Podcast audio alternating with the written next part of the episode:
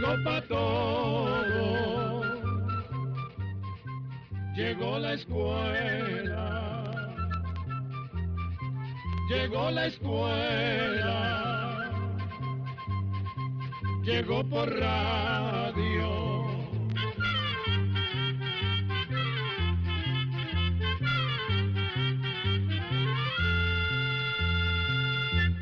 El Instituto Centroamericano de Extensión de la Cultura, ICQ, presenta su programa Oigamos la Respuesta. Son muchas las preguntas que nos llegan sobre las enfermedades de las gallinas y de los pollos y sobre los cuidados que se tienen que tener con esos animales.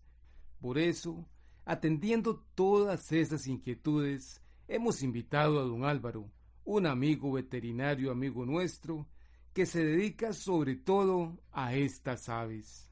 ¿Qué tal están? Muy bien, gracias. Y como dicen, esperándolo con muchas ganas de empezar. Pues aquí estoy. A ver en qué puedo servirles. Como le dije al principio, don Álvaro, son muchas las preguntas que nos llegan sobre los cuidados y el manejo de las gallinas y de los pollos. Así que usted puede comenzar por donde quiera, que yo le iré interrumpiendo en el camino. Muy bien. Yo diría que hay dos problemas principales que enfrentan las personas cuando tienen gallinas. Una son las enfermedades y la otra los cuidados que hay que tener con los gallineros. Y por eso voy a comenzar hablándoles de los gallineros. ¿Por qué va a comenzar por ese tema, don Álvaro? Mire, antes de hablar de las enfermedades, de lo primero que hay que comentar es sobre los gallineros, pues un gallinero descuidado es un buen lugar para que se desarrollen microbios y enfermedades. Y de lo que se trata aquí es de evitar que las gallinas se enfermen. Tiene mucha razón. Comience, por favor. Es casi una costumbre poner acerrín, borucha de madera o granza de arroz en el piso de los gallineros. Pero hay que tener cuidado de quitar todo ese material una vez por semana, ya que esos materiales son muy apreciados por los gusanos y las moscas para incubar sus huevos y además hay mayores probabilidades de que los microbios se reproduzcan más fácilmente y causen enfermedades. Por eso, hay que barrer muy bien todo ese material, enterrarlo en un hoyo hondo, que no le puedan desenterrar los perros, y luego taparlo con tierra. Ah, y otra cosa, es mejor hacer ese hoyo lejos de donde está el gallinero y lejos de las fuentes de agua. Así que hay que barrer y quitar todo ese material una vez por semana y enterrarlo lejos de donde está el gallinero y las fuentes de agua. Sí, y cuando el piso queda limpio, se puede aplicar algún desinfectante como la carbolina mezclada con agua. A la carbolina se le dice también criolina o creolina. Es que don Álvaro, perdone, pero tengo que decir esos otros nombres porque este programa se escucha en toda Centroamérica y hasta en los Estados Unidos. Me parece muy bien. No se preocupe si me interrumpe. Pues bien, después de barrer, el piso se cubre con una pequeña capa de cal apagada o de ceniza. Y se pone una nueva capa de acerrín, de borucha o de granza de arroz. Haciendo esto una vez por semana el gallinero se mantendrá limpio y así se evitará que se desarrollen los microbios, las moscas o los gusanos. Con lo que se cubre el piso del gallinero, mucho le llaman cama, ¿verdad? Efectivamente, la cama está compuesta primero por cal o ceniza y luego por granza de arroz, por acerrín o borucha. Pero aquí no termina la cosa. Hay que procurar también que esa cama se mantenga seca. Así que entonces hay que revisar si hay partes húmedas para cambiarlas y poner a serrín o los otros materiales de nuevo. ¿Cada cuánto hay que cambiar esas partes que están húmedas? Yo diría que diariamente es lo mejor. ¿Y hay que cambiarse los zapatos cada vez que uno va a entrar a un gallinero? No. Para eso se recomienda poner a la entrada una caja con cal viva. De esa forma nos aseguramos entrar con los zapatos desinfectados. Ah, y antes que se me olvide, vale la pena pintar las paredes del gallinero con agua de cal dos veces al año. Vea usted todos los cuidados que hay que tener presentes cuando se tiene un gallinero, por pequeño que éste sea. Así es. Mantener limpio un gallinero es importantísimo, pero igual de importante es mantener las cercanías del gallinero libres de basura y de charcos de agua.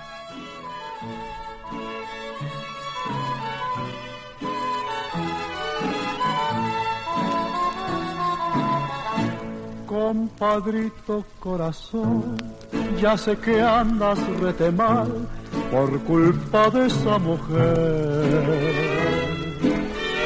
Sé que traes mucho dolor, que ya te anda por llorar a causa de su desdén. En las cosas del amor no siempre se ha de ganar, eso ya debía saber. Pero tú eres corazón y nunca comprenderás los caprichos del querer. Ya no te oigo palpitar como antes de que la viera ya no escucho tu cantar ni tu grito bravucón. Compadrito corazón, no te agüites por favor, ni te vayas a amargar. Date un riego de mezcal, que aunque sientas mucho ardor, solo así la olvidarás.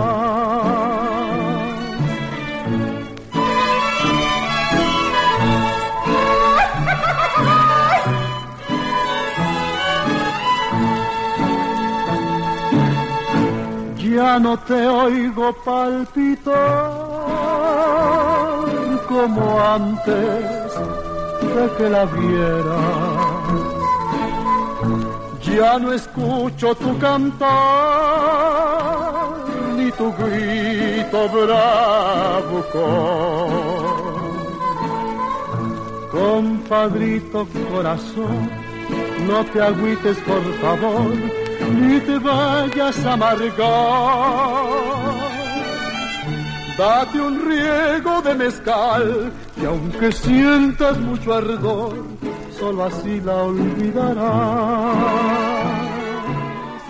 Creía que ya íbamos a hablar de las enfermedades, pero mientras conversábamos y tomábamos un cafecito, don Álvaro me dijo que iba a tocar primero el tema de los bebederos y comederos. Así que oigamos lo que don Álvaro nos tiene que contar.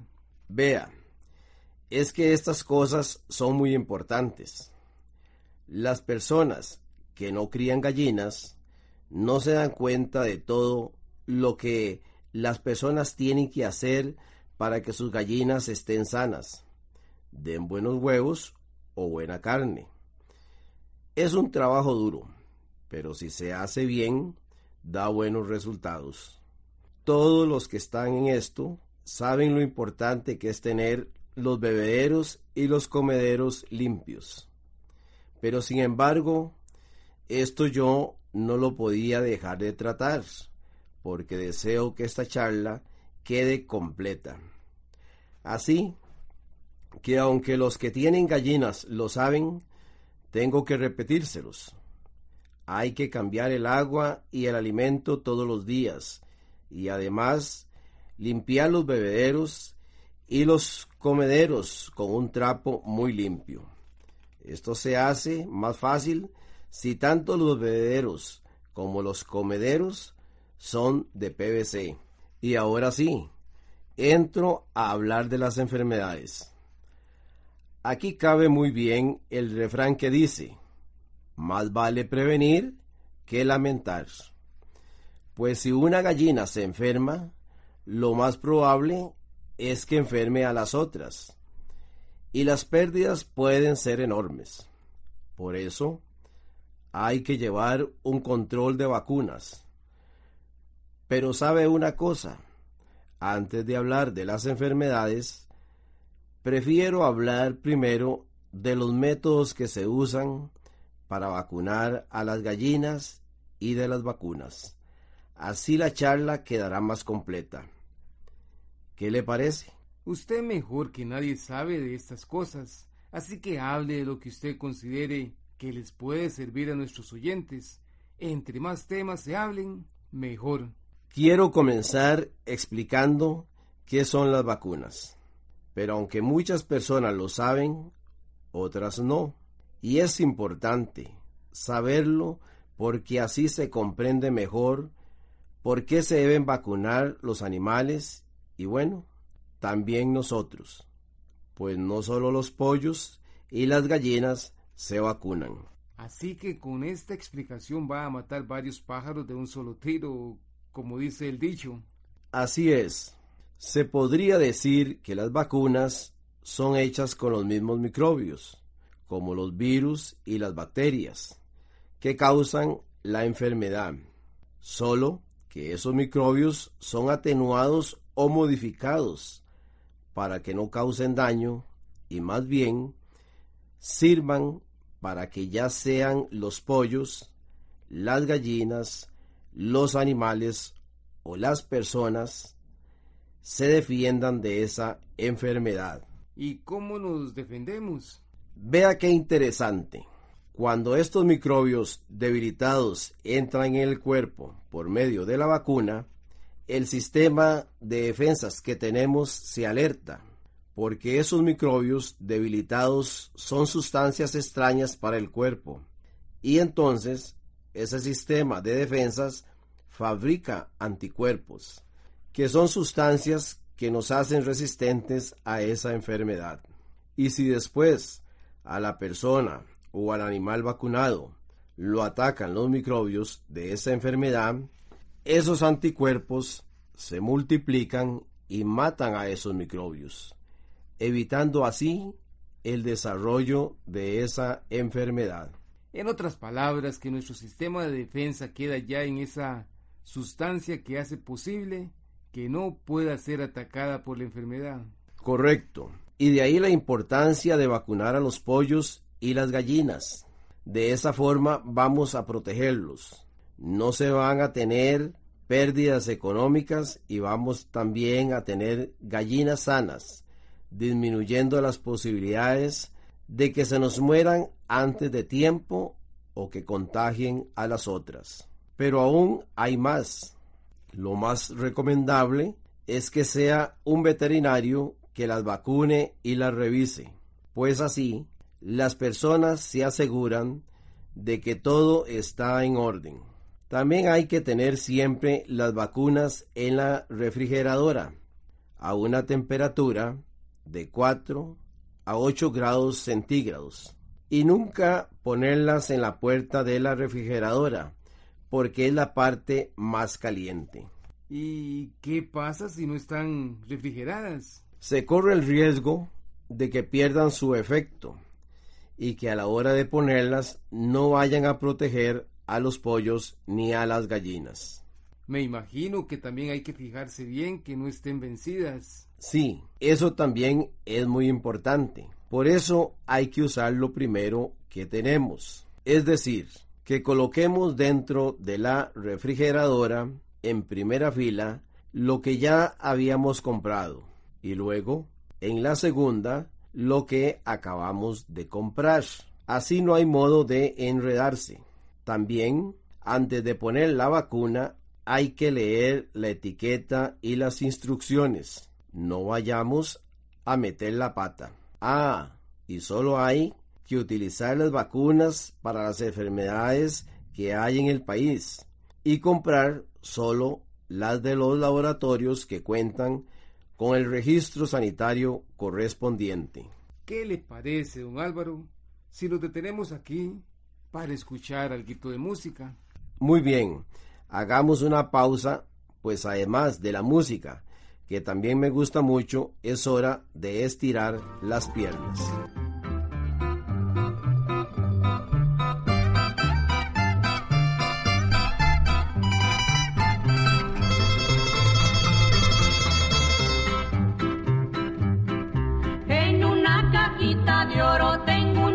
chiquitito.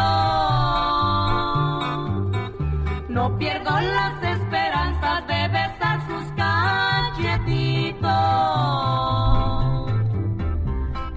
Yo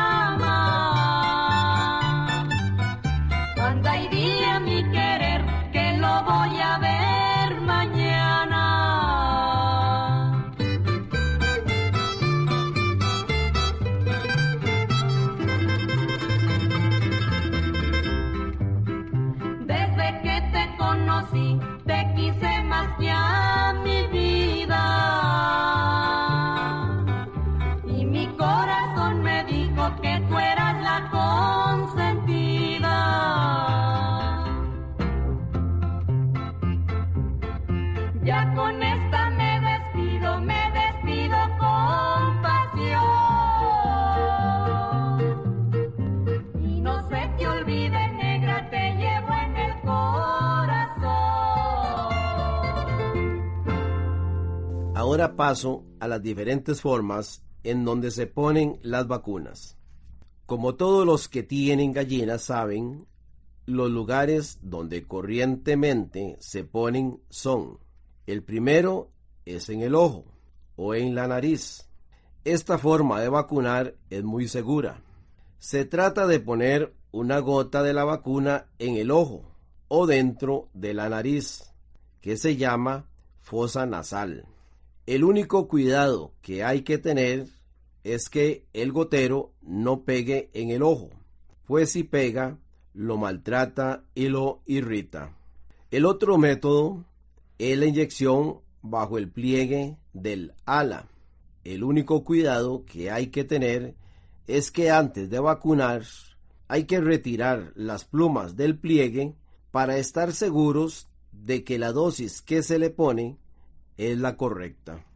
Es decir, don Álvaro, para estar seguros de que la aguja entró bien y no haya quedado enredada en las plumas. Perfecta explicación. Bueno, el método que se usa en cada vacuna viene en la etiqueta, pues hay otras vacunas que se pueden poner debajo de la piel, en la parte superior del cuello o pescuezo. Y el último método es en el músculo, que la inyección puede ser puesta en la pechuga o en la pierna del ave.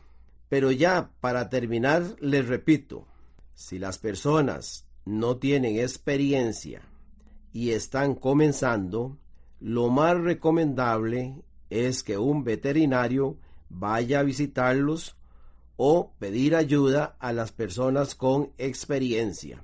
Nadie nace sabido y saber vacunar tiene su ciencia.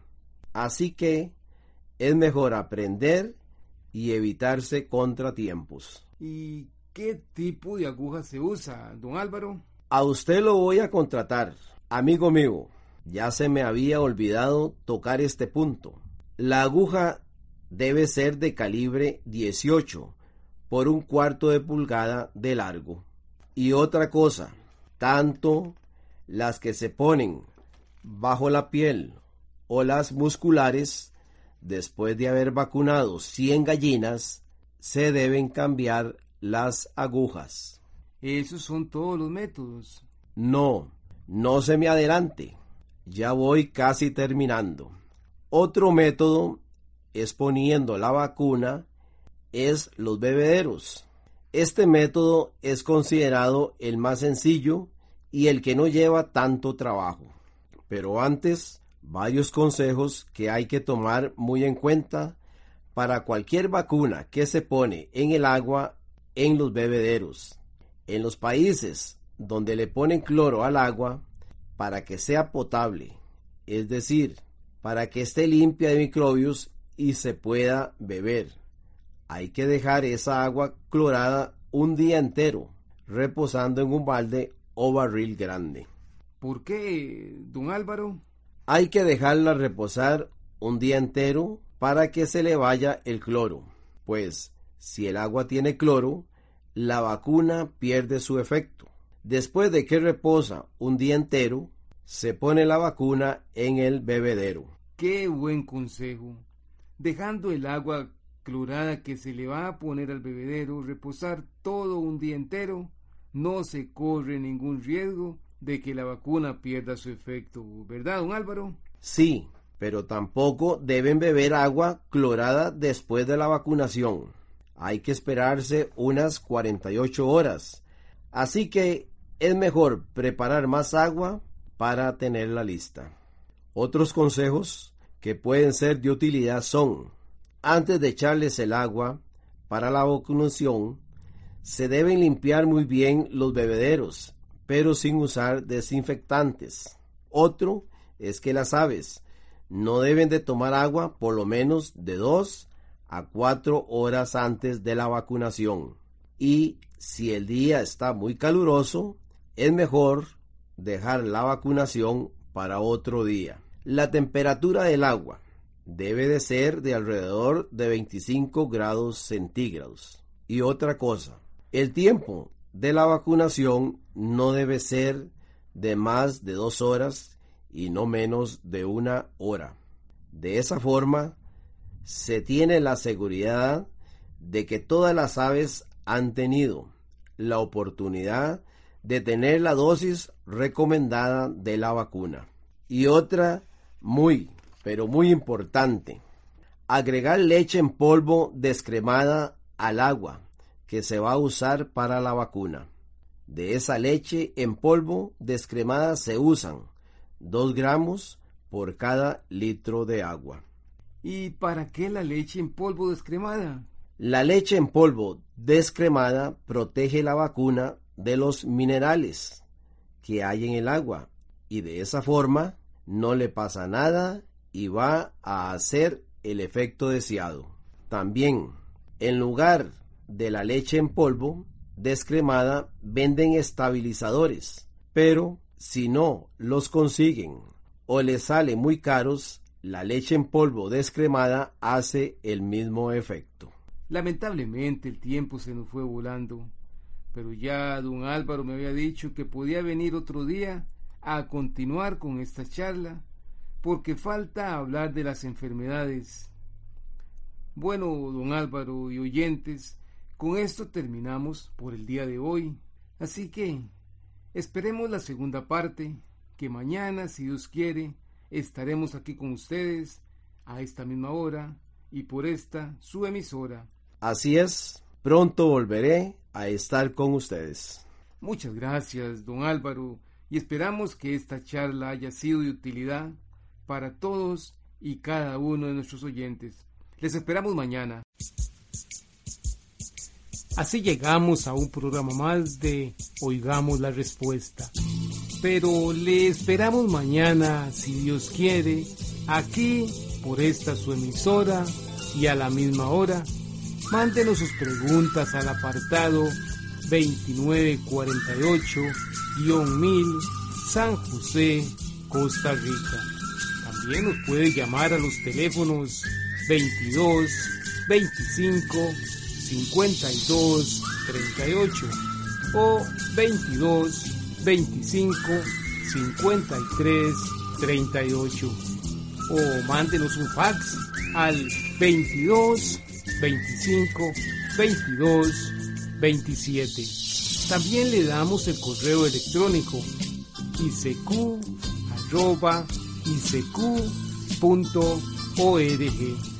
Celo de letreo arroba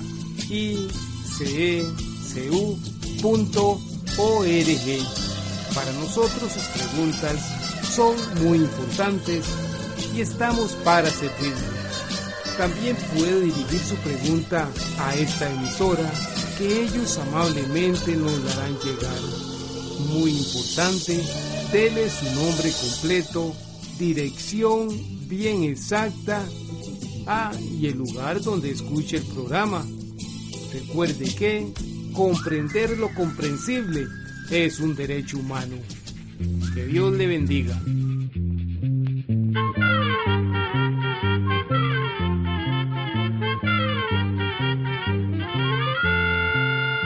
el momento de despedirnos. Se va a la escuela, se va cantando